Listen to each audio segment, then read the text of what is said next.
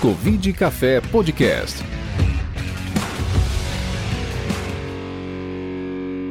Olá a todos! Nós vamos começar mais um episódio do Covid Café, falando um pouco de flexibilização. As opiniões aqui expressas, tanto dos integrantes quanto dos convidados, não refletem o posicionamento das instituições às quais fazem parte. O Covid Café ele tem apoio da Sociedade Brasileira de Medicina Tropical, da Rede de Pesquisa Clínica Aplicada em Chikungunya e da Sociedade Brasileira de Infectologia. É importante ressaltar que nós temos hoje o Marcelo, é, o Rodrigo Stablen, o Luciano Pamplona e o nosso grande convidado aqui agora, o Dr. Anderson Kleber de Oliveira, meu amigo é, de trabalho, de muitos anos, de curso de Epimol. Para mim é um prazer estar com o Anderson. O Anderson é um cara fenomenal, sabe tudo de epidemiologia e estar tá com ele nesse momento é muito especial. Acho que para todo mundo aqui do Covid Café, nós conhecemos bem a trajetória do Anderson, tudo que ele já fez para o SUS, tudo que ele já fez para a Secretaria de Vigilância Epidemiológica. Esse episódio é especial porque a gente vai tratar do tema de flexibilização. É importante que você que está acompanhando aí no YouTube possa se inscrever no canal, dar seu like e deixar as suas perguntas nós teremos um momento ao final da transmissão para comentar a respeito um pouco das perguntas que foram forem colocadas aqui no, no nosso canal. Meu nome é Júlio Crona, sou médico infectologista e vou moderar esse, esse, esse bate-papo. É um bate-papo dinâmico, um, dois minutos de perguntas e respostas. Você pode se inscrever nas nossas redes sociais, no Facebook, no, no Covid, arroba Covid Café. Nesse episódio, como eu falei, fazem parte o Rodrigo Stablen e os epidemiologistas Marcelo Lopes e Luciano Pamplona. Anderson, seja muito bem-vindo ao nosso podcast. Para a gente é um enorme prazer. Que bom que agora você está desse lado, podendo estar tá mais tempo com a gente, podendo ter mais tempo para discutir saúde pública de uma maneira mais descontraída aqui. Pode ficar tranquilo que você está entre amigos e aqui é o momento de comemorar a sua saída e você ter oportunidade de falar e nos ensinar um pouco, principalmente para o nosso grande público aí. Primeiro, obrigado, Júlio, parabéns pela iniciativa, parabéns à sociedade. É, estar com vocês, para mim, é um aprendizado. Vocês sabem que vocês fazem parte da minha formação é, como profissional e também como pessoa. Luciano, Rodrigo, Estou conhecendo agora o Marcelo, mas Luciano e Rodrigo a gente já teve oportunidade de trabalhar junto em várias, em várias situações diferentes. Caroline também conhecendo agora. E Júlio, nós nos conhecemos há pouco tempo, acho que foi 2002, se não me engano, foi ontem, né? Então, então é, é um prazer e eu estou aqui para poder aprender com vocês e compartilhar um pouco do que eu imagino, da, das minhas das ideias que eu tô, tô, da maneira como eu estou enxergando todo o contexto, não só do ponto de vista é, epidemiológico, que é minha formação, mas principalmente como cidadão. Né? Eu acho que é o ponto mais importante, é porque hoje essa epidemia, diferente de todas as outras que eu tive a oportunidade de de ou de participar diretamente ou indiretamente nos últimos 20 anos, eu diria que essa é aquela que colocou o brasileiro, eu acho que todo brasileiro agora é um pouco de epidemiologista também, assim como na Copa do Mundo são técnicos de futebol, agora todo mundo é epidemiologista. Então, eu tenho discutido inclusive com familiares, pessoas que nunca imaginaram o que é que nós fazemos, né? Então, acho que está sendo uma oportunidade, apesar de todo o drama, tudo que está acontecendo, uma oportunidade importantíssima da epidemiologia se projetar e, e, ter mais adeptos, mais jovens com interesse em fazer essa, essa, essa área do conhecimento. Obrigadão. Bom demais revê-los, Lu, Rodrigão, Marcelo, Carol. Julião, está contigo. Ótimo. É, a gente vai, vai já iniciar a abordagem do nosso tema hoje, que é flexibilização, é, nós temos diversos estados que existem um plano específico para flexibilização, para endurecimento também, um sistema mais dinâmico de monitoramento da pandemia. E é importante entender que existe diferentes epidemias no Brasil, em diferentes estados, em diferentes cidades. Então, assim, quando a gente fala, né, Anderson, a gente brinca, viu o pico quando é? O pico depende da sua cidade, do seu estado, depende de quando foi introduzido o vírus. Então, é um processo muito dinâmico. Então, para começar esse debate, eu queria chamar o Luciano lá de Fortaleza, que eu acho que Fortaleza foi uma das cidades que já teve uma circulação importante no, no inquérito Covid-19, tem uma soroprevalência bastante importante. Que ele comentasse um pouco a respeito do plano de Fortaleza, como estão tá os números de casos lá, como está a pandemia lá, porque é uma cidade que realmente já teve uma circulação importante do vírus e a gente queria aprender um pouco com a experiência de Fortaleza. É, obrigado, Júlio, pelo convite mais uma vez, por estar aqui com, com, grandes amigos, sempre discutindo uma situação tão grave, tão importante como essa do Covid. E você começou numa parte que é muito importante. As pessoas perguntam muito isso, né? Ah, porque aqui está melhor do que ali, porque essa cidade. Na verdade, acho que cada cidade tem a sua história epidemiológica nesse momento. É muito difícil comparar estados ou países, considerando que a gente tem histórias de começo de epidemias diferentes. Mas a história do Ceará, nesse caso do Covid, foi muito marcante. A gente foi um dos primeiros estados a começar com um aumento de casos importantes. E o Ceará, se não me engano, foi o segundo estado a decretar isolamento social. Ainda no mês de março, acho que primeira semana, final da primeira semana de março, o governador já estava decretando o, o primeiro isolamento social. Então, eu lembro que naquela época, como eu tenho muito acesso a jornalistas, dizia, o que, que você acha? O que, que você acha do governador ter decretado isso? E a minha percepção naquele primeiro momento era, eu acho que ele devia ter esperado uma semana a mais, porque depois que a gente entrar vai demorar para sair e eu achei muito precoce. Hoje eu reconheço que o governador estava coberto, teve razão naquele momento em fazer aquilo já no início, porque de fato se espalhou muito rápido. No primeiro momento ele já fechou os voos internacionais, então foi toda uma, uma celeuma no sentido de que só o Ceará estava fazendo isso naquele momento. Então virou todos os holofotes viraram para a gente, principalmente um estado que vive de turismo, né? A gente sabe da importância do turismo para a gente. E mais uma vez agora no final ele tomou o governo do estado tem tomado uma posição diferente já queria chamar a atenção, como a gente está falando aqui para o Brasil todo, que no Ceará a gente tem uma situação política muito confortável. A gente tem prefeitura e Estado de partidos diferentes, mas que trabalham juntos. Aqui, em momento algum, houve disputa estadual com a prefeitura. Pra... Então, aqui, tanto o governo do Estado como a prefeitura da capital trabalham juntos, em parceria, em todo o planejamento que foi feito da pandemia até agora. Então, quando a gente passou todo esse tempo de isolamento social e nos últimos 15 dias a gente viveu no lockdown, na verdade, o que na verdade aqui não foi decretado lockdown, né? Foi isolamento social rígido. A gente não decretou esse esse nome lockdown americanizado que a gente não usou em momento algum. O fato é, quando o governador começou a sinalizar com a flexibilização, houve muita crítica, porque a gente estava no auge do número de óbitos.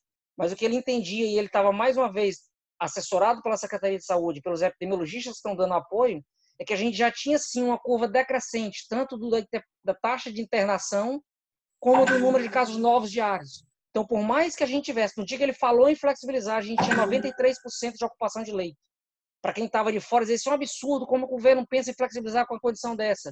Então, a gente hoje está entrando na primeira etapa da flexibilização, no passo 1, que ele fez cinco passos. A gente teve uma primeira semana de transição e foram previstos quatro passos. 14 dias de intervalo em cada fase dessa. Por que 14 dias? Exatamente porque a gente precisa dar um passo à frente e avaliar 14 dias depois como é que se comportaram esses índices de taxa de ocupação de leito, de casos novos e de óbitos. Porque eles é que vão dizer para a gente se a gente vai de leito. Na...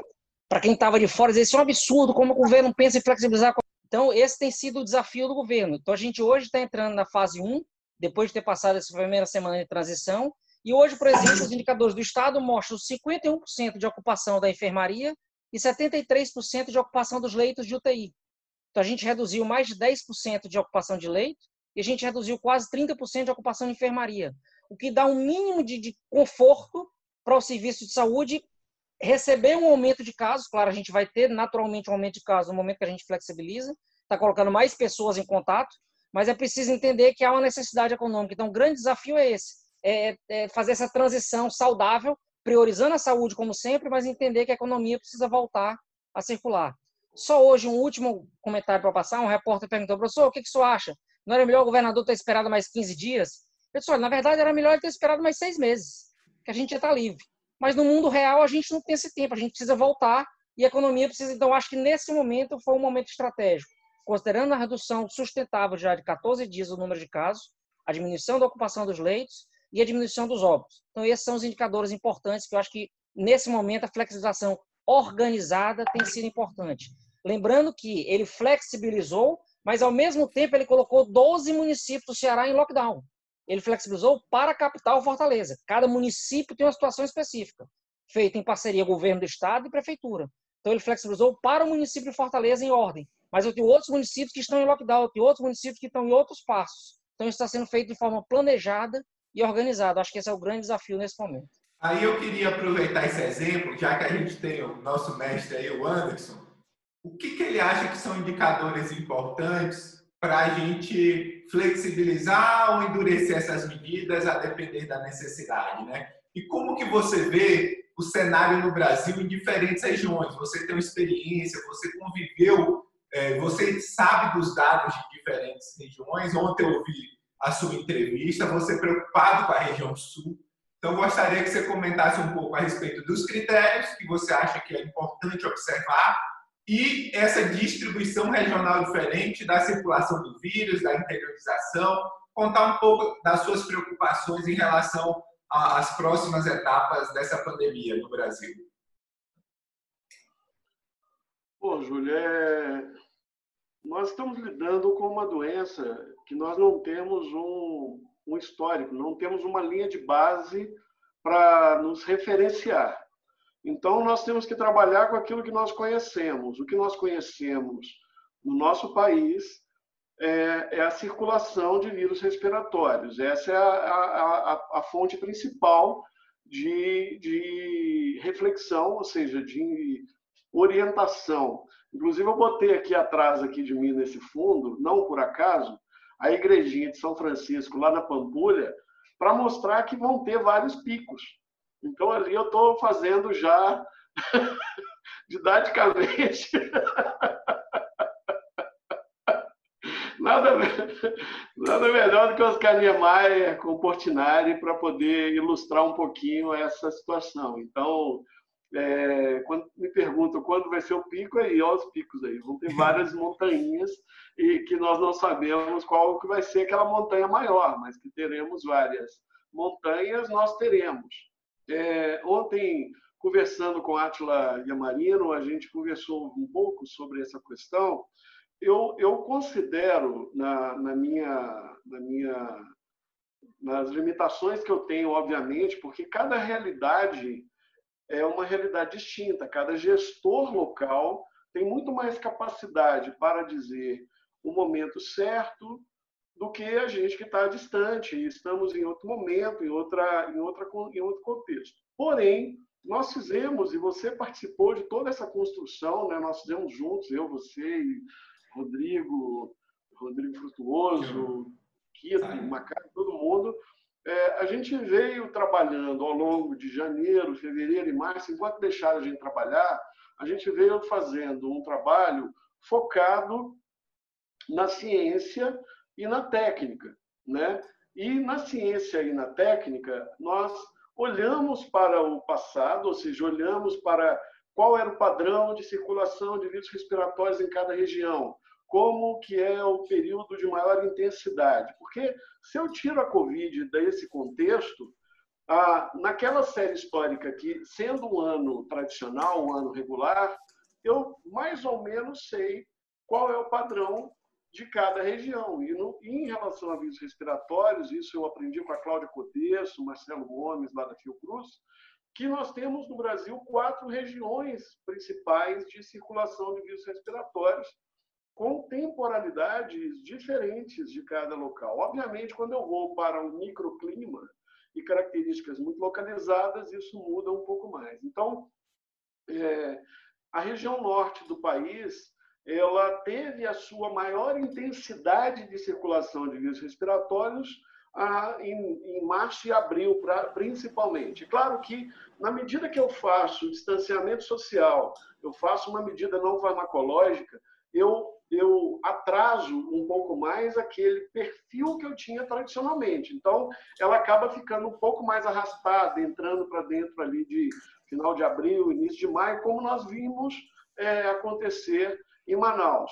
Depois também vimos a região Nordeste, e aí, se a gente olhar quais foram essas regiões mais afetadas, todas têm uma relação importante como, como hubs é, de aeroportos internacionais e recebimento de pessoas de fora. Então, essa, essa foi a característica que colocou é, no mesmo patamar essas grandes cidades que nós vimos a explosão da, dos casos com uma antecipação diferente de outras regiões. Só que agora a epidemia no Brasil está ganhando um contorno diferente. Ela está ganhando um contorno de afetando, afetando mais o interior, ou seja, está indo para uma interiorização que eu me preocupo porque é, acabamos olhando muito para as regiões metropolitanas, regiões maiores, e também pegando populações mais vulneráveis, né? comunidades, favelas. Então, nós veremos uma pauperização do ponto de vista social,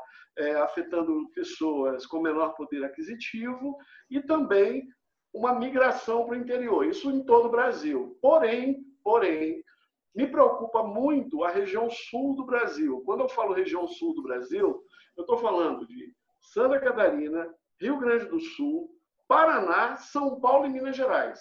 Porque esses cinco estados, do ponto de vista de circulação de vírus respiratórios, eles possuem padrões similares, tá? Então, ah, mas como é que você está observando isso? Porque eu acho que nós temos que parar de ficar olhando demais, não é deixar de olhar, obviamente, mas essa comparação hemisfério sul com hemisfério norte, ela já foi superada, ela não dá mais para poder ficar manter, se mantendo comparando. Parece que a gente está seguindo o que a Itália está fazendo, o que os Estados Unidos está fazendo, o que a Europa está fazendo, sendo que eles estão numa outra vibe, num outro momento da epidemia. E nós, aqui, no, nós temos que olhar leste-oeste. E se eu olho leste-oeste, eu vejo que o Chile está bombando, a Argentina ainda não chegou, o Uruguai ainda não chegou. E no Brasil, quando eu olho magnitude, não estou olhando o número de casos agora, porque eu acho que o que a gente viu ainda foi um chorinho, né? um, um, um breve, um breve exemplo, uma amostra grátis do que é esse vírus na nossa comunidade. Então, a hora que chegar na região sul, intensamente, aí a gente vai poder realmente, obviamente, tentar distinguir entre probabilidade e efeito. Probabilidade é assim: se eu não fizer nada, vai ter uma situação final de junho, julho e talvez pegando um pedaço de agosto, porque São Paulo tem uma métrica que afeta o Brasil inteiro. Quando São Paulo para, querendo ou não, aquele estado e município que não parou vai ser afetado pela parada de São Paulo. Então, São Paulo tem um papel importante como locomotiva nacional de circulação de bens, pessoas e mercadorias. Então, é óbvio que tem um impacto mesmo naquele que não fechou. Na medida que eu tenho São Paulo, capital, região metropolitana, fazendo já medidas e tentando adequar, inclusive vocês estão trabalhando com isso. Eu estou vendo agora, o interior de São Paulo está começando a aumentar, está começando a aumentar. E, e, e aquelas regiões do sul ainda não teve circulação significativa. Saiu um artigo recente da Suíça mostrando que a Suíça teve casos, fez o isolamento, voltou e está com 96% da população suscetível. Mais ou menos é isso. A gente não vai chegar a 40, 20, quiçá, quiçá 10% da população nessa primeira onda a gente vai ter de pessoas afetadas. A não ser que a gente tenha realmente um padrão diferenciado na região sul por falência das nossas capacidades de conter a, a transmissão é, pessoa a pessoa usando medidas não farmacológicas. Aí eu jogo para vocês para ouvir a opinião de vocês sobre isso aí. Vamos dar uma rodada aí. Eu acho que você falou um ponto importante nessa distribuição heterogênea. O, tem inquéritos sorológicos mostrando isso, né? é, o Epcovid, mas outros também de São Paulo. Acho que o Rodrigo pode falar um pouco da interiorização. Acho que Ribeirão Preto é um bom exemplo do que você falou, que antes estava concentrado mais na região ali metropolitana de São Paulo e agora parece que tem uma interiorização. Acho que o Rodrigo pode comentar e também fazer perguntas. Fica à vontade, Rodrigo. Bom, primeiro quero saudar o Anderson, né? Dizer que a gente já enfrentou cada coisa, hein, Anderson? Que pelo amor de Deus, né? E agora a gente está aqui distante, sem poder se abraçar e sem poder fazer esse papo todo mundo junto, né? Então, mas eu estou olhando aqui, vendo que como que você está mais feliz agora, rapaz? Olha, tá assim irradiante, né? A sua felicidade, eu fico muito feliz com isso. Ô Anderson, acho que você tocou em pontos importantes, né? E fazendo um pouco daquilo que o Luciano Pamplona também trouxe lá do, do, do Ceará, eu acho que São Paulo teve um comportamento diferente, né? São Paulo também é, é, era epicentro da epidemia, continua ainda, mas a gente vê o número de casos decaindo na, na, na capital, né? Hoje, particularmente, foi o menor número de mortos desde 18 de maio. Né? Então, isso é um dado que é extremamente importante, mas eu acho que houve uma dissincronia no modo de relaxamento que São Paulo fez. Quando a gente pega, por exemplo, os parâmetros que o próprio Luciano é, falou, né, é, o próprio governo do estado deu uma semana para que houvesse uma preparação e uma difusão das medidas que iriam ser tomadas, estratificadas, Fortaleza, diferente dos outros municípios do interior. E São Paulo não. São Paulo ele fez um decreto na sexta-feira, na segunda-feira já valendo, estratificando também o, o estado e estratificando em medidas de relaxamento para onde a gente vê o vírus aumentando a sua incidência. Né? Então, a gente sabe que o estado de São Paulo tem uma relação muito é, fechada entre as cidades, as cidades são pendulares, né? a, a região ela é, ela é dividida em mesorregiões, mas essas mesorregiões elas se conversam por estradas e, obviamente, como você mesmo disse, não é São Paulo acaba passando pela economia brasileira e essa população pendular depende muito da, da capital de São Paulo e de seu porto e a gente vê o vírus avançando aí para é, o interior. E eu acho que você fez uma colocação, Anderson, que é, que é assim, primordial. A gente tem que parar de comparar, quando a gente fala de vírus respiratórios, a gente tem que olhar para as micro-regiões brasileiras. E a gente não está acostumado a olhar para isso. Né? E aí o que eu gostaria de, de te perguntar, ou se você pudesse falar um pouco mais, né? Ribeirão Preto tem uma capacidade de leito gigantesca. Né? Então, assim, nós temos um dos maiores hospitais públicos do país em Ribeirão Preto. E o que o Estado de São Paulo levou em consideração foi capacidade hospitalar né, versus capacidade de testagem. E o índice de isolamento, que era aquilo que o governador Dória batia muito, foi desconsiderado no plano de São Paulo. Então, eu gostaria que você comentasse um pouco qual é a importância do distanciamento físico, ou seja, das medidas não farmacológicas, e que você também comentasse que nove a cada dez cidades do Brasil, e isso também é realidade do interior de São Paulo, não tem leitos de UTI profissionais capacitados para lidar né, com a síndrome respiratória aguda grave. Então, está com você. Bom, Rodrigão, eu, eu, eu acho que tem um, um equívoco no, no processo que vem, eu acho, da própria OMS. É, eu e Júlio fomos bastante críticos à OMS, é, respeitando, obviamente, a instituição no seu papel fundamental, mas ninguém está livre de equívocos, inclusive nós mesmos, que estivemos à frente ali, enfrentando com base no dia a dia. É, onde eu quero chegar? Nova York, com toda a sua pujança, com toda a sua estrutura, e é, tive a oportunidade de conversar com alguns amigos de lá, é, eles viram que a capacidade laboratorial de realização de testes é muito limitada. Então, qual, qual a melhor maneira de utilizar racionalmente essa infraestrutura, que não é para todo mundo, ou seja, tem critérios é, e, e na maior parte das vezes, nem interessa, do ponto de vista clínico, não tem interesse nenhum para o médico saber se é Covid ou se é influenza. Ele vai ter que tratar e manejar aquele caso como, como uma síndrome respiratória, vai ter que dar suporte ventilatório, sintomáticos e tal e tudo mais. Tudo bem. Mas, do ponto de vista de saúde pública, é fundamental compreender. É, do, tem dois parâmetros que são importantes. Uma é a, a tendência, não é nem magnitude, é a tendência, está subindo ou está diminuindo, e o outro é a dispersão, ou seja, está espalhando ou está concentrado. Né? Então, se eu tenho essas, du essas duas métricas de uma maneira é, de fácil mensuração, e o que afeta a gente não é a capacidade de mensurar, mas é a temporalidade, a oportunidade de obter o feedback dessas informações. Então, ao meu ver, ao meu ver, pegando o exemplo de Nova York, não é inventando a roda, Nova York está contratando profissionais, contratou já, está fazendo o que eles chamam de detetive Covid.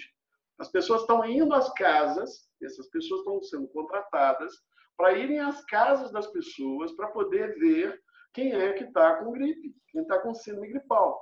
Então, eu não tenho dúvida que, até por causa dessa interiorização da doença no país, o modelo de vigilância tem que ser voltado para a síndrome gripal e monitoramento de contato, e não necessariamente pela, para a síndrome respiratória aguda grave, até porque esses locais não vão ter tempo. Então, eu tenho que ter oportunidade de ação.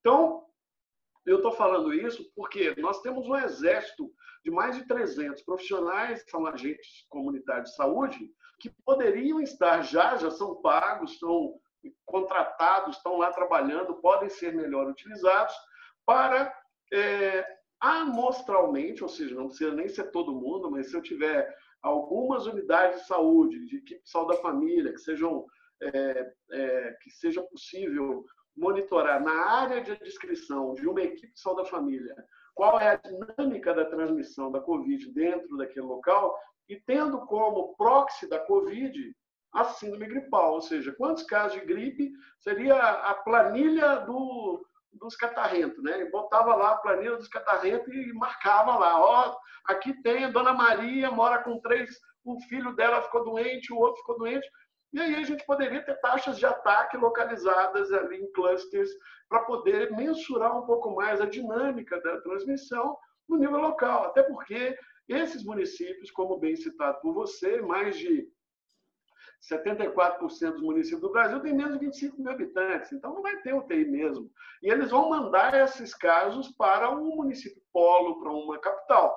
Então, é, como que eu posso do ponto de vista de Estado, governo federal e até mesmo municipal, trabalhar num consórcio de tal maneira que eu tenha maior oportunidade para a detecção e evitar uma progressão. Ou seja, se eu estou aumentando, esse parâmetro poderia modular, inclusive, a expansão do número de leitos UTI, que são leitos caros, leitos complexos e tudo mais. Então, é, eu creio que talvez o modelo de ajuste ele tenha que ser adequado, porque eu acho que, até pela carência, né? o Júlio se lembra, nós tivemos vários debates internos lá sobre número de leito, quanto leito UTI, São Paulo tem que ter 6 mil, 10 mil, 11 mil e tal, e a gente ficava discutindo aquilo porque efetivamente havia uma carência muito grande de leitos de UTI. Ainda existe, obviamente, em vários lugares, mas agora está chegando numa fase, inclusive, da possibilidade, como o Luciano falou, de, de um padrão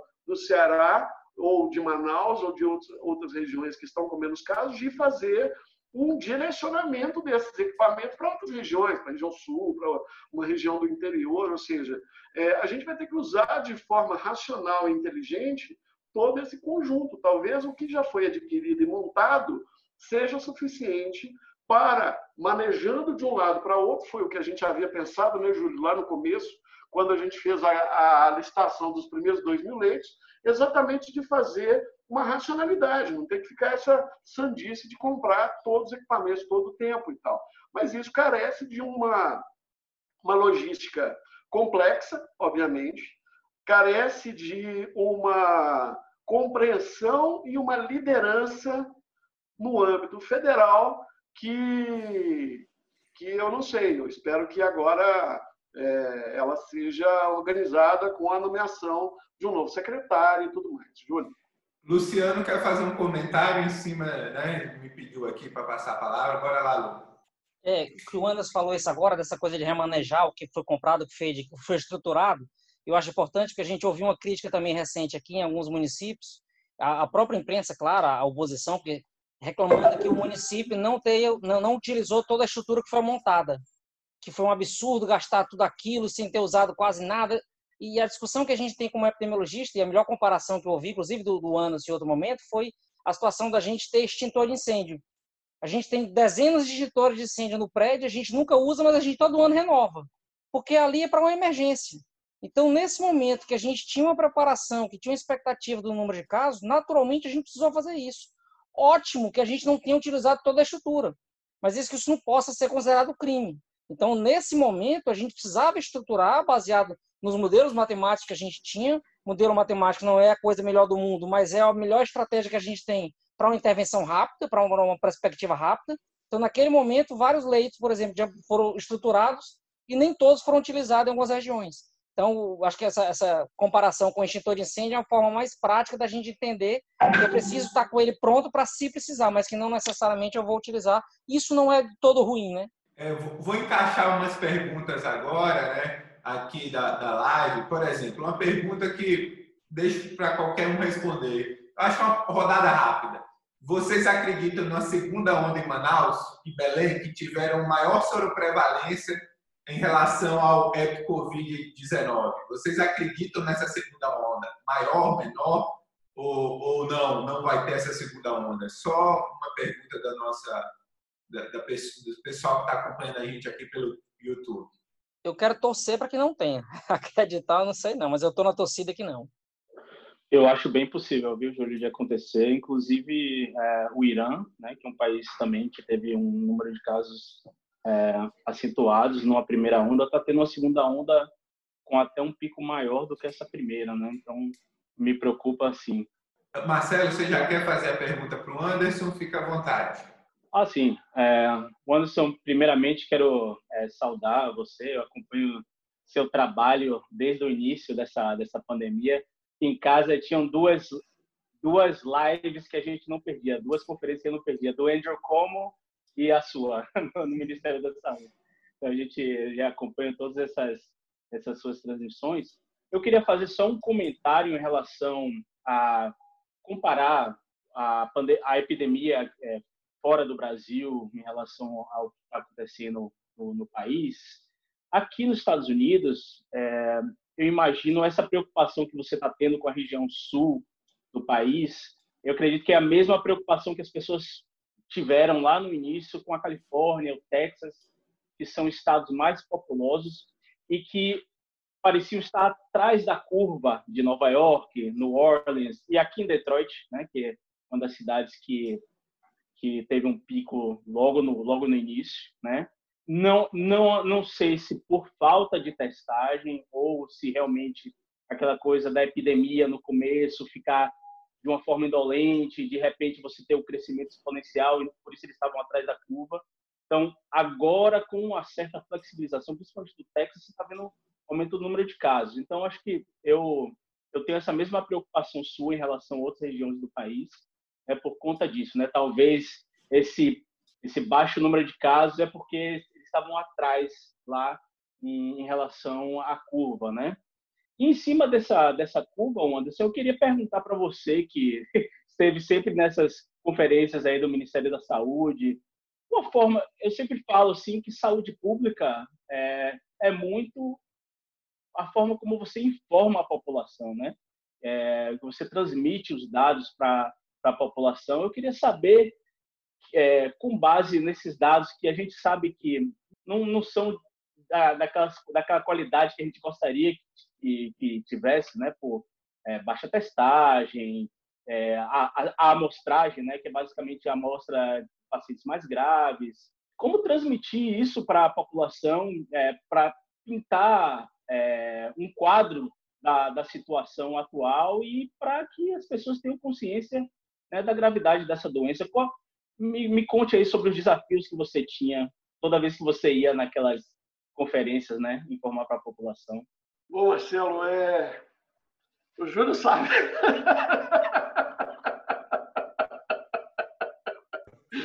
Cara, é... foi uma aprendizado. Chuta tudo. incrível, porque, porque a gente, no começo, se a gente, eu estava recentemente é, olhando para as coletivas, olhei do Júlio, olhei a minha e tal, é, nós amadurecemos muito na forma de comunicação ao longo do tempo. A gente foi pegando um timing que foi um aprendizado que os próprios jornalistas nos, nos, nos deram, né? Foram aulas que eles nos deram, eles estavam ali nos ensinando. E, e a fala, é, é, a imprensa, né, naquelas coletivas, que foram muitas, muitas horas e horas e horas repetindo, né? E a gente, poxa, mas eu já falei isso tantas vezes, impossível que esse jornalista não saiba e tal. Mas ali, óbvio, ele quer encontrar um, um gancho, ele já sabe a resposta, ele sabe como fazer, e ele quer extrair é, a informação de uma maneira mais didática para o público, porque nós acabamos falando de forma muito técnica, naturalmente temos um timing um, e uma forma de, de expressão que não é adequada para determinados públicos, né? Então, eu não fazia ideia do quanto que nós ficamos conhecidos, né? Eu, outro dia, eu estava andando no, tava no mercado de máscara, a pessoa falou assim, você é daquela, da, da televisão, né? Você que estava na televisão e tal, não sei o quê. Então, aí eu falei, poxa, sou eu mesmo. Aí eu fui dar aula outro dia para alguns colegas de, de, do Nordeste e o povo querendo tirar foto comigo. Ah, vamos tirar foto e tal. Então, assim, é claro, a exposição foi muito intensa, mas o mais interessante que eu perguntava para as pessoas, eu falava assim, olha, eu tentei ser o mais didático possível. Ficou didático para você? Você entendeu o que eu falei? E as pessoas manifestaram sempre positivamente, falando assim: ah, minha mãe te assistia, não sei quem lá te assistia. Então, se a mãe, a tia, parava para ouvir e estava entendendo o que eu estava falando, eu acho que talvez nós acertamos, de modo geral, no timing da comunicação de risco. Comunicação de risco é, é uma técnica que foi muito utilizada principalmente por grandes players, grandes indústrias, para fazer redução, porque no âmbito da, das emergências, a emergência é um, é um evento que antecede a crise. A crise é a perda de governabilidade. Por isso que muita gente fala assim: eu vou montar um gabinete de crise. Eu falei, uai, você já está montando, você já está assumindo que não tem governabilidade sobre a resposta. Então, é, isso pelo menos na linha teórica que eu me formei, que eu, que eu estudei e tal. Então, é, é, olhando para trás, é, o que nós tentamos abordar com a população foi dar para ela é, a compreensão exata do que nós sabíamos naquele momento, do que, que nós não sabíamos e o que, que nós estávamos fazendo para entender aquilo que a gente não sabia. Basicamente é isso, não tem surpresa. Ou seja, o quanto mais simples for, melhor. Menos é mais na comunicação. E isso eu não quero dizer de falar muito, porque eu falo para caramba e tal, mas às vezes é, é, é no sentido de, da, do aprofundamento daquele, daquele debate, como o Luciano falou agora. O Lu colocou a questão do, do, do, do, do extintor de incêndio, né? Aquele cara falou assim: oh, eu vou agora ter que trocar o extintor de incêndio, então vou abrir ele aqui, vou gastar ele todo porque eu paguei ele já. Então eu vou gastar esse extintor de incêndio. Então é, nós aprendemos isso, aprendemos que é, tem, tem uma técnica e emergência, a gente, eu espero que, que a gente consiga deixar como legado dessa pandemia, é que emergência é uma área do conhecimento que carece de instrumentos próprios, fluxos próprios, estrutura própria, métodos próprios e não a rotina que a gente está acostumado a fazer, fazendo rápido. Assim, de modo geral, o sistema, né, o sistema governamental acha que assim, ah, se eu comprar passagem rápido, eu já respondi na emergência enquanto que eu devo ter uma estrutura, a gente viu isso muitas vezes, para comprar no final de semana, comprar à noite, justificar. Às vezes eu compro a passagem e só vou justificar depois que eu voltar. Primeiro eu vou responder a emergência. No dia a dia burocrático, não. Tem quatro vias, não sei o quê, tem que ir, um assino, outro assino e tal. Então, tem toda uma dinâmica que a gente foi é, aproveitando e que não foi de agora. Né? Eu trabalho com emergência no Ministério da Saúde desde 2001.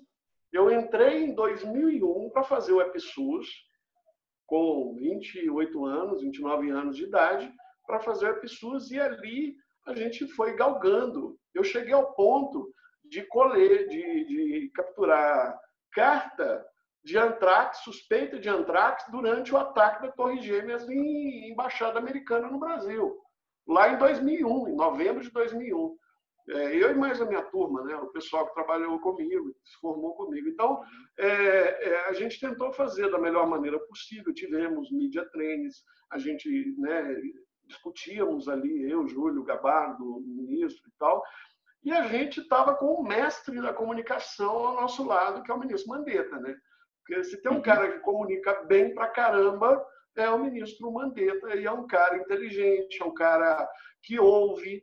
É muito importante que um gestor ouça. Não adianta o gestor ouvir só a voz dele. E o ministro Mandetta ouve a sua equipe. Por isso que ele foi tão exitoso no trabalho que ele fez. Eu, eu não respondi uma outra pergunta que eu já esqueci já. Tranquilo, aqui é um Não, não, era isso mesmo. Era isso Rod mesmo. Rodrigo, Marcelo, Rodrigo, vamos lá, Não, Marcelo. Vamos lá, eu vou, eu vou pegar esse gancho que eu acho que o Anderson deixou muito é, bem, deixou a bola quicando, que eu acho que é para falar das, das, emergências, né? Até mesmo porque a gente deve é, tem os vírus já com passaporte aí pedindo para entrar no Brasil. A gente tem uma antropização importante da na, na Mata Atlântica, na Amazônia, enfim. A gente sabe que a gente vai sofrer ciclos epidêmicos, né? É, a gente vai ficar falando de epidemiologia aqui, mas a gente sabe que a gente tem uma população que está tendo cada vez mais longevidade, a gente está com um país superpopuloso, enfim. Eu gostaria de, de, comentar, Anderson, e todos, assim, né? a gente faz aqui um bate-bola, um bate a gente fala que é o quatro entre os amigos, né? porque as nossas mulheres nos deixaram hoje aqui né? no, no podcast. Mas é, eu acho que você tocou num ponto importante que é o Covid, né? A Covid, o novo coronavírus, vai deixar um legado para o Brasil. Né? Eu costumo dizer que é, a sociedade como um todo é ICDC novamente, antes do corona, depois do corona. Né? E a gente precisa ressignificar, inclusive, o nosso sistema único de saúde que mostrou quão grande ele é. Né? Então, eu gostaria, na verdade, de pegar esse gancho, né, que você deixou a bola quicando aí, para voltar de novo para a interiorização. Né? A gente sabe, por exemplo, que tem é, estados brasileiros né, e municípios dentro desses estados e tem meio, meio médico por, por, por 10 mil habitantes. Como que a gente consegue trabalhar né, num legado? Né? É claro que isso aqui a gente está filosofando, né? a gente não tem compromisso com absolutamente com ninguém aqui. Né? Mas será que a gente ainda vai ter a capacidade de deixar um legado para o Brasil, fazendo a transferência dos equipamentos de urgência e emergência como a França fez, a França fez de trem, né? Aonde estava ali os seus surtos. Será que a gente vai ter capacidade de trabalhar desta forma no Brasil, mostrando que esse equipamento de vigilância e de urgência e emergência ele deve ainda continuar a ser instalado, visto que a gente tem, você já colocou aí, né, a própria Oscar Niemeyer mostrando os grandes as grandes ondas que a gente tem, né? Eu acredito que em Manaus a gente vai ter ainda uma segunda onda, e outros vírus que eventualmente é, virão. Né? Como é que a gente trabalha isso? Né? Como é que a gente deixa esse legado no Brasil? Né? A gente está falando para o público em geral aqui, né? a gente não está falando aqui para o gestor, mas eu acho que é importante mostrar isso para a população que nos escuta, porque ela tem condições depois de cobrar lá no seu voto, votar seu, no, no, seu deputado, enfim. É, deixa eu acrescentar um aspecto que o Anderson já responder junto. É, as pandemias, as epidemias trazem para a gente também, além do lado negativo, claro, alguns legados. Acho que a epidemia de Zika deixou para a gente vários ensinamentos, uma estrutura diferenciada, a inclusão de outros profissionais de saúde na equipe para trabalhar aquilo de forma descentralizada. O que, você acha que talvez seja o legado que vai ficar para o SUS dessa pandemia? O que, vai ficar de bom nesse cenário que todo parece ruim, né?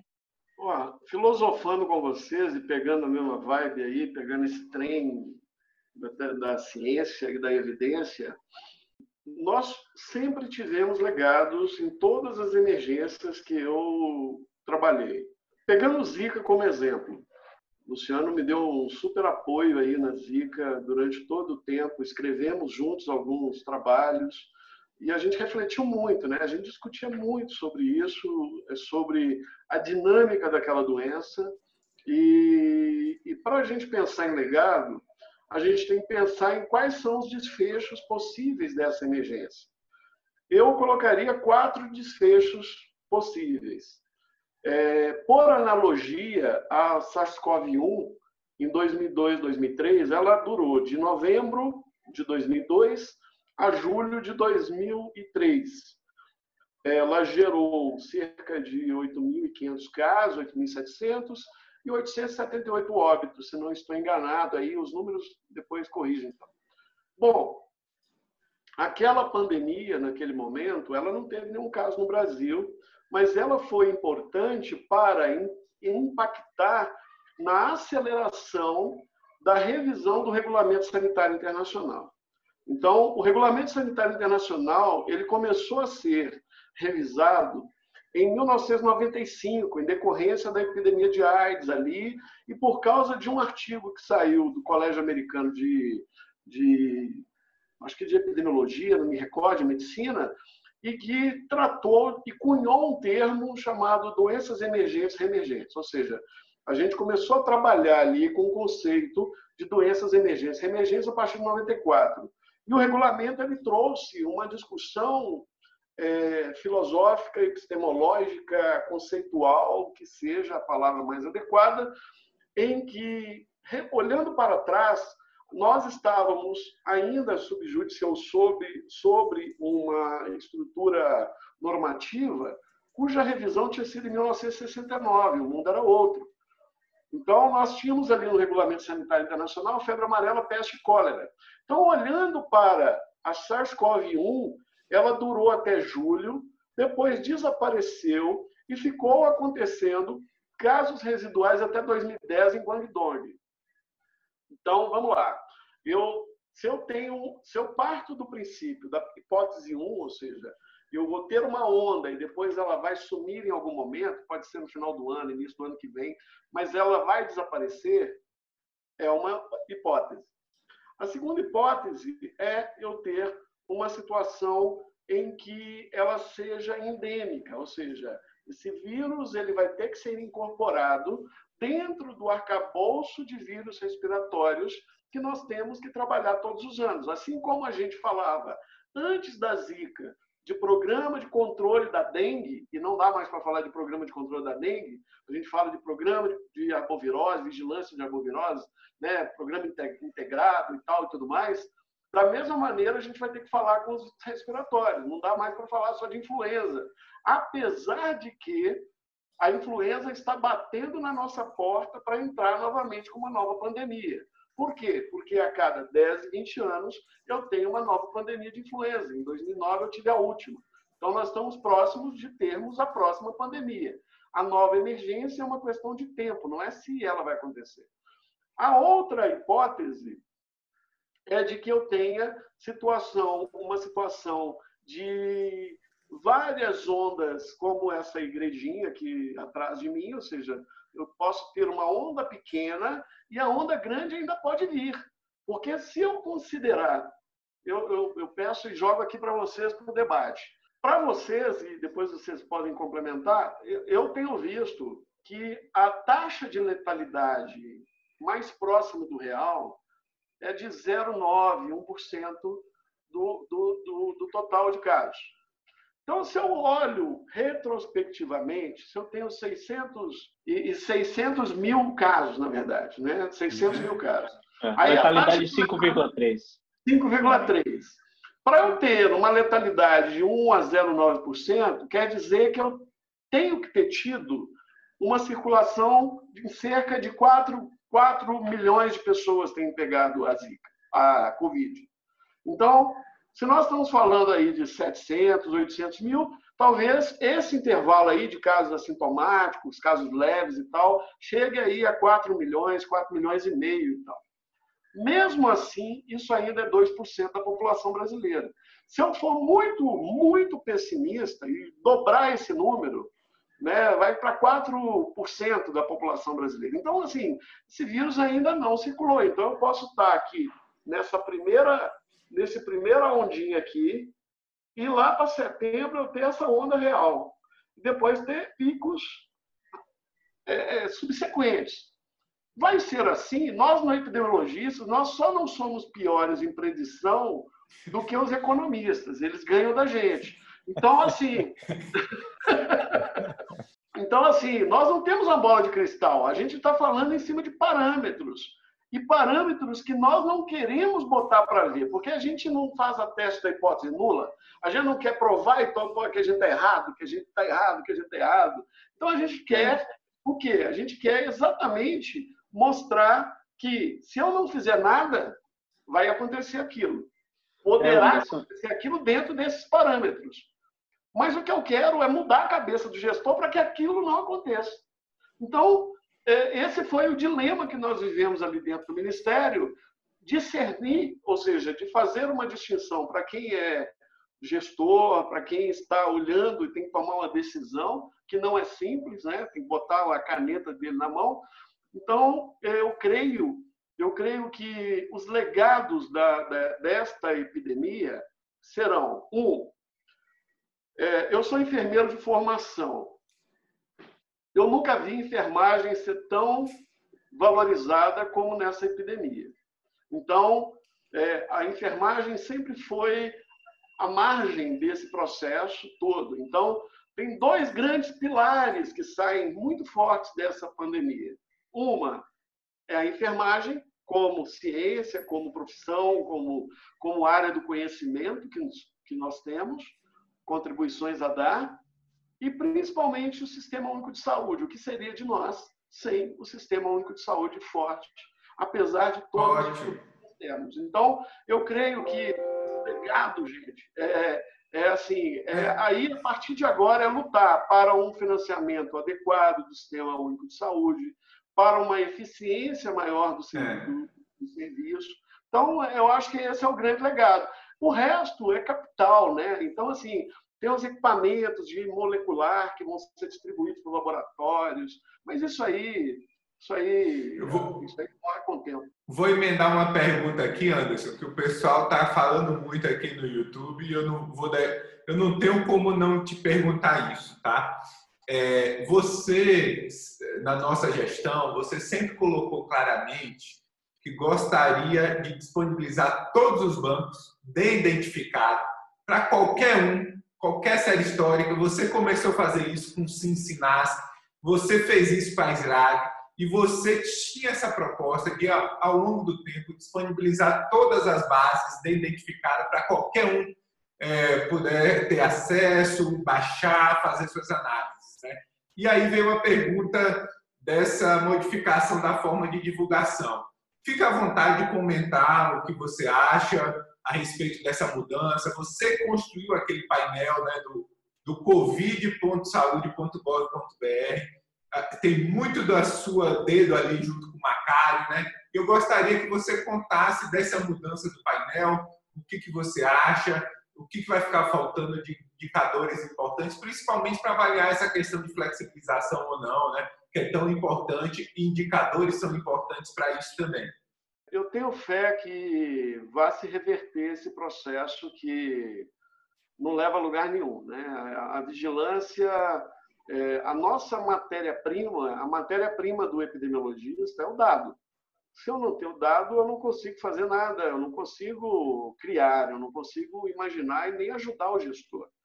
Então, eu vi com, com lamentando mesmo, eu lamento que a gente tenha retrocedido tanto na informação que a gente vinha fazendo, como foi dado. Não foi para aprimorar, porque retiraram todos os gráficos, retiraram a base, o banco de dados, ou seja, para você baixar o banco de dados da tabela que você está vendo, Né? Agora está voltando de novo, o Open Data SUS lá e tal, voltar, tirar do ar, depois falar, ah, foi um problema e tal, não sei o quê, que pode ter sido mesmo. Eventualmente acontece de hacker atacar, eu não estou entrando no mérito aqui da, da motivação. O importante é ter o dado, o importante é ter acesso. E todo dado que não é identificado e que não está classificado pela lei de acesso à informação, ele é público. Ele é público. Todo dado que não é classificado e que não está identificado, ou seja, que eu não consiga identificar a pessoa, esse dado é público por natureza. Isso é o que está na lei de acesso à informação, que foi aprovada no Congresso, foi aprovada pela presidência, sancionada pela presidência e tal. Então, eu creio que para uma doença nova, eu pego a experiência do que nós tivemos com a Zika. A Zika, nós ampliamos muito as, as cooperações, as parcerias, consórcios. Se não fosse aquele movimento que nós fizemos também lá durante a Zika, e aí passamos também por vários momentos complexos, né? Como servidor ali da casa, tivemos impeachment da presidente Dilma, tivemos a, a, o presidente Temer, mudança do, do ministro, aí era o Marcelo Castro, depois virou o Ricardo Barros, saiu o Nardi como secretário, depois entrou o Adeilson. Nós nunca, nunca tivemos nenhum cerceamento de acesso à informação. Então, a gente sempre teve muito acesso à informação. As informações, elas sempre estiveram é, acessíveis com a precisão, com as qualidades e defeitos que essas informações têm. Eu tenho falado que há um equívoco muito grande. Numa epidemia de doença aguda como essa, eu não faço vigilância de óbito, gente. Eu não faço vigilância de óbito. Sabe por quê? Porque a vigilância de óbito é a vigilância de olhando para o passado. O óbito é um evento que aconteceu há duas a três semanas atrás. O óbito é a minha incapacidade explícita. Então, eu preciso olhar para a realidade atual. E olhar para a realidade atual é monitoramento de casos de, de síndrome gripal, é a vigilância de síndrome respiratória aguda grave. Eu vejo com muita preocupação qualquer tentativa de modificação de instrumentos de, de coleta é, de instrumentos de coleta, como foi mencionado hoje, na verdade, na, na coletiva, do, do, sistema de vigilância de síndrome do CIVEP gripe. Sabe por que, que é preocupante? Porque o CIVEP gripe ele existe desde 2009. Ele foi criado para montar a vacina de influenza do ano seguinte. Se eu fizer uma mudança nesse sistema, olhando apenas para a Covid, o que vai acontecer é que eu não vou ter nem Covid e ainda não vou ter influenza e vou ter que comprar vacina de influenza no mercado internacional, que não vai funcionar no nosso território. Então, assim, é uma preocupação e eu alerto aqui todos os profissionais para que não deixem alterar o sistema de vigilância no meio do jogo. É impossível que isso aconteça, porque nós vamos perder a série histórica de vírus respiratórios do Brasil, que já não é boa. Né? Nós entramos, o Júlio se lembra disso. Quando nós assumimos, a nossa meta era aumentar a coleta de vírus respiratórios para 30 mil, porque o Brasil coleta 3 mil, a Austrália coleta 30 mil. Ou seja, a vacinação, a vacina que a gente toma no Brasil contra a influenza, que é produzida pelo Butantan, ela tem uma representatividade do hemisfério sul muito mais do perfil da Austrália do que do perfil brasileiro. E eu espero, como legado, que a gente consiga aumentar a unidade sentinela. Você lembra lá, Júlio? Nós colocamos 500 unidades sentinelas como meta. Né? Nós entramos com 163, já passamos de 202, eu deixei lá a, a secretaria com mais de 200 unidades sentinelas e tem uma meta de chegar em 500. Para quê?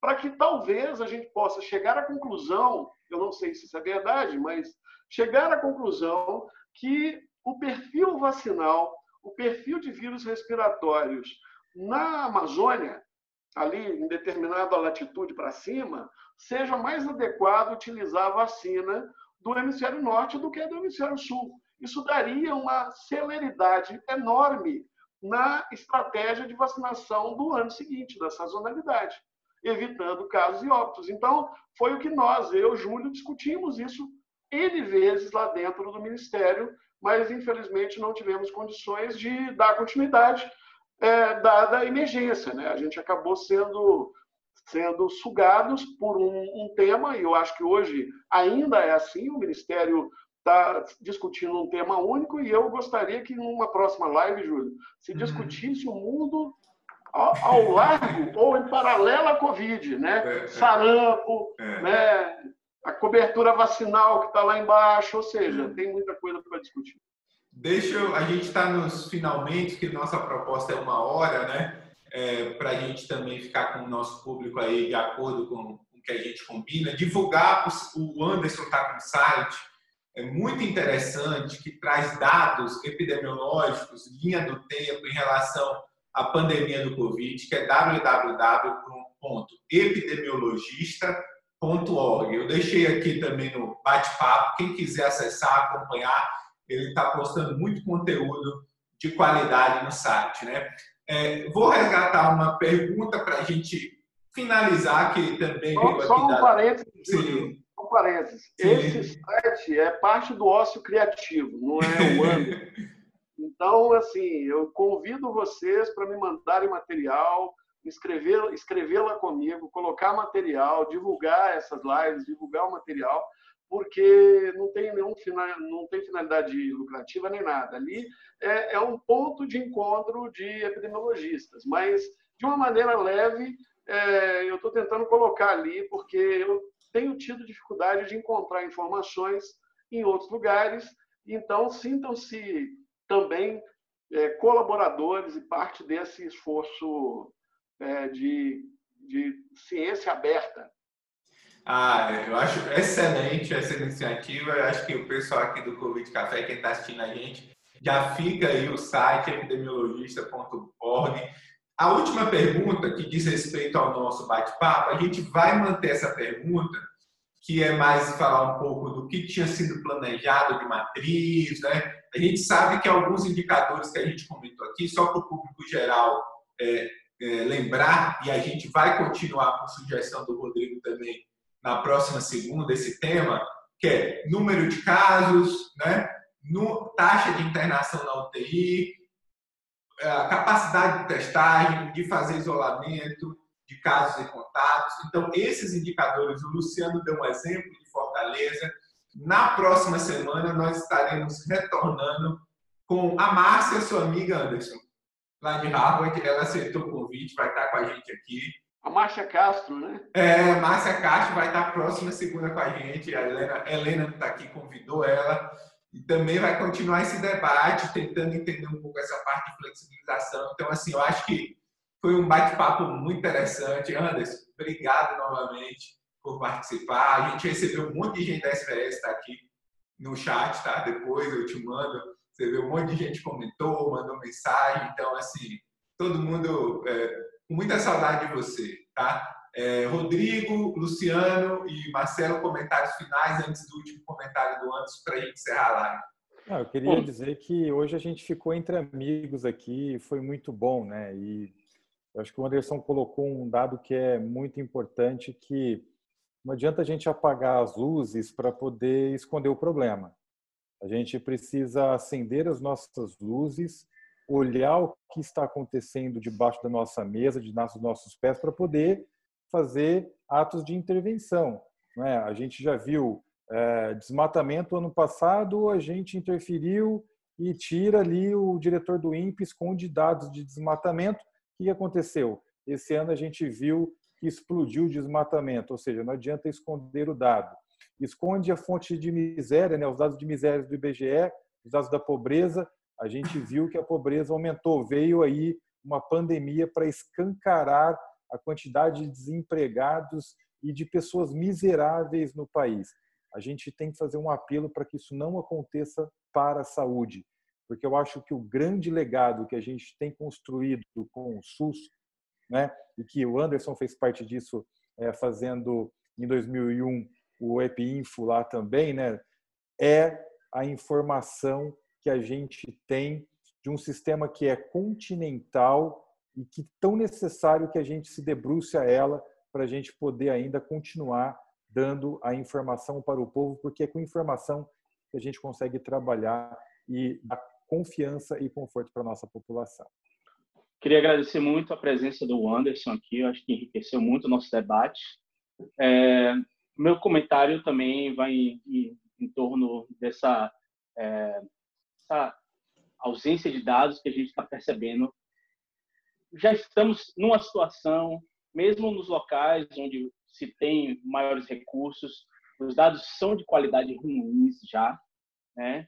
E no momento que essa informação não chega na mão de quem precisa analisar elas e dessa forma não só analisar como comunicar ao público, né? Porque eu ressalto sempre, é, saúde pública não é apenas ações, né? não, não, não fosse apenas de ações, mas muito de comunicação.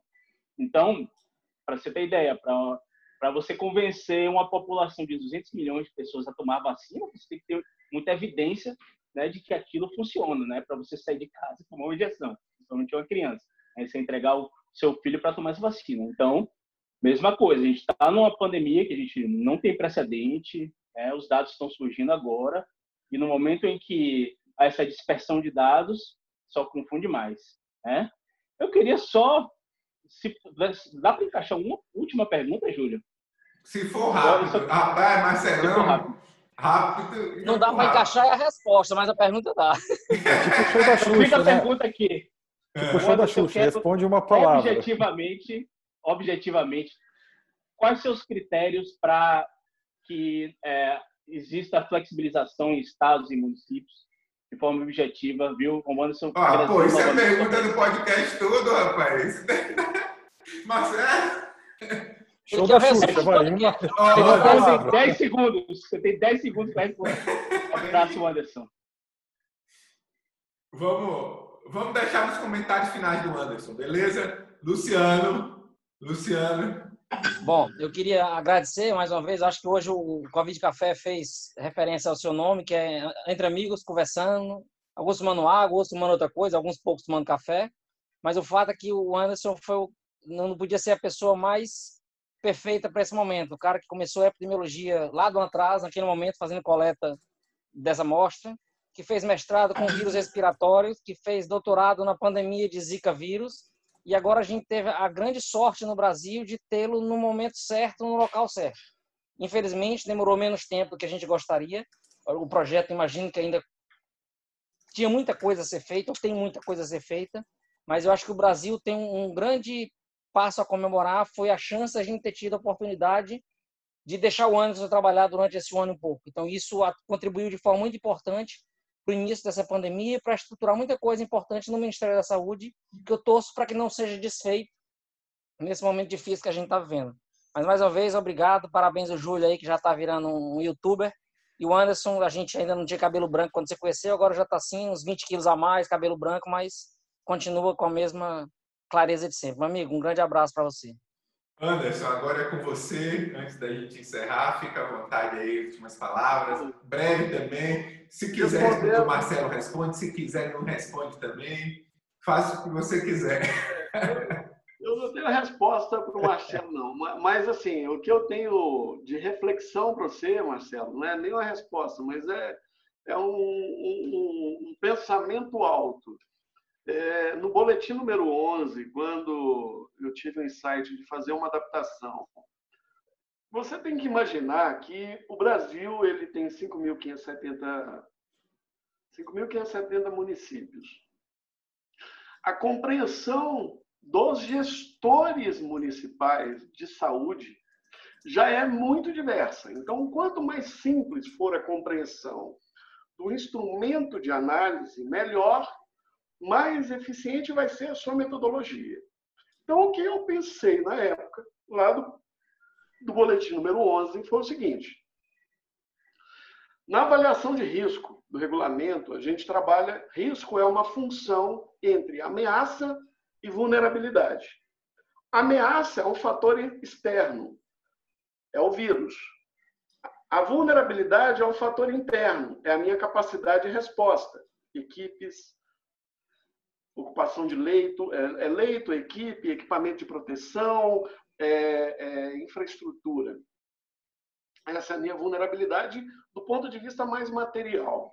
Mas eu poderia trocar essa vulnerabilidade por outros indicadores diferentes, como, por exemplo, resiliência, capacidade daquela sociedade de voltar ao normal se eu fechar tudo, quanto tempo que eu tenho que ficar e tudo mais. Então, na prática, fazendo uma analogia com o painel de um carro, a ameaça, que é o fator externo, que é o vírus, ou seja, a presença do vírus, é a minha velocidade, quilômetros por hora. E a vulnerabilidade é minha, o meu tanque de combustível.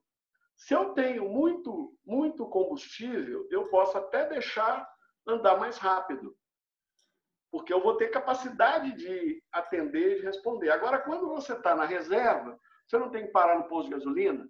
Isso aí seria o distanciamento social, que poderia chegar ao ponto de ser um bloqueio total, chamado lockdown. Então, na prática, esses, esses indicadores, é, a, a, o instrumento é, uma, é, uma, é, um, é um gráfico XY.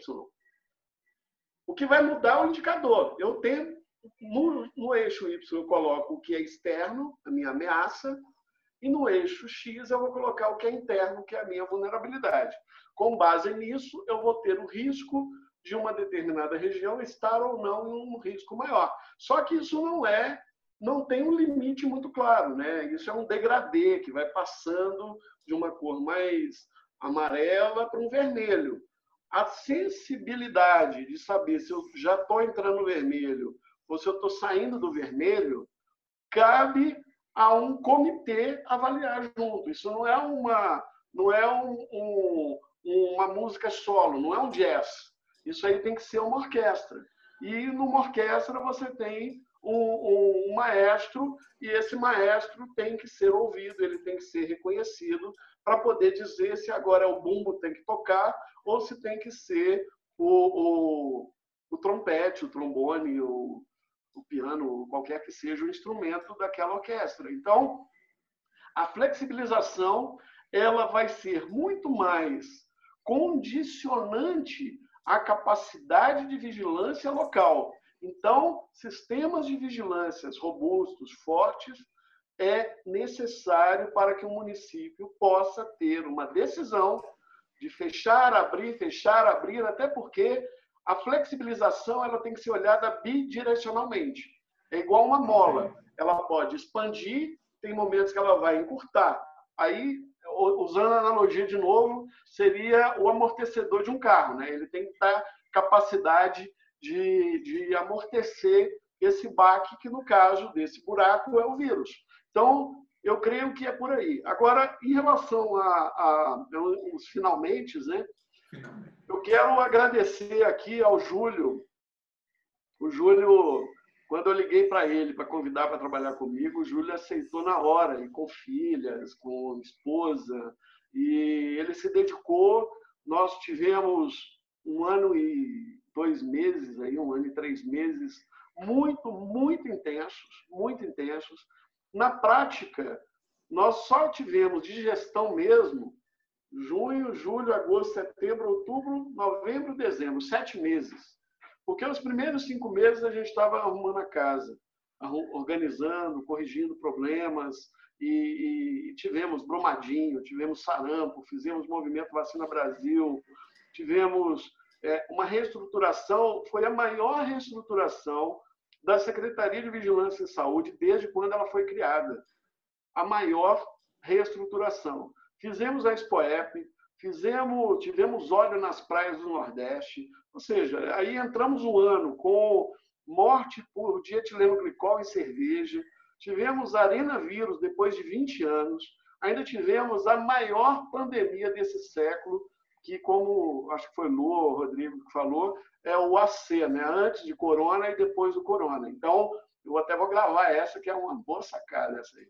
Então, eu acho que nós fizemos o que podíamos fazer. Se nós saímos deste contexto, é porque era para sair mesmo. Eu acho que Deus não, não as, as decisões elas não ocorrem ao acaso, tudo deve ter um significado e eu creio que seja para o aprimoramento da saúde pública. O que nós temos que ficar vigilantes. Nós temos que ficar vigilantes para que este seja um processo em que as pessoas que entraram nos nossos lugares, elas possam, obviamente, é, melhorar, aprimorar, corrigir, ampliar e tudo mais, mas sem perder um histórico que não foi eu, nem o Júlio que construiu. É um histórico que nós herdamos de vários e dezenas e milhares de sanitaristas que vêm construindo o sistema de vigilância epidemiológica desde 1973, desde 1903, a depender do momento que a gente olha, a gente está falando de 120 anos da Fiocruz, que, né, que é um, um legado, é um patrimônio do Estado brasileiro, não é do governo, isso é do Estado. Então, esse contexto em que nós vivemos, ele às vezes fica muito, é, é, muito, muito, às vezes nós mesmos, né, tínhamos ali ideias que nós queríamos fazer coisas mais assim, mais ousadas, mais, mais intensas, mais rápidas, mas o sistema ele é tripartite. Eu tenho que negociar com o Estado, eu tenho que negociar com o município. Às vezes eu estou errado, às vezes a ideia do município ela não se encaixa para aquela realidade. Aí vinha o Williams, o Mauro, grandes amigos, o Jurandir, o Beltrame, trazendo elementos, o Nereu, trazendo elementos que nos ajudavam a pensar e organizar. Mas isso não quer dizer que tinha que ser tudo tranquilinho, não. A gente tinha briga, tinha discussões e batíamos cabeça. Eu e Júlio já discutimos várias vezes. A gente, a gente foi crescendo como pessoa, a gente foi crescendo como profissional. Nós somos muito melhores do que nós entramos. Temos reconhecimento de que nós acertamos muitas coisas, erramos outras coisas.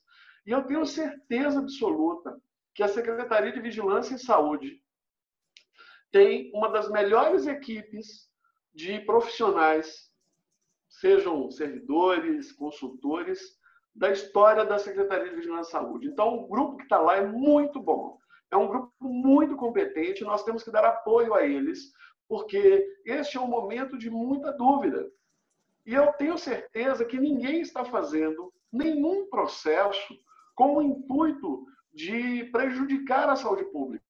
As pessoas estão tentando fazer alguma coisa no intuito de aprimorar dentro do seu, da sua visão.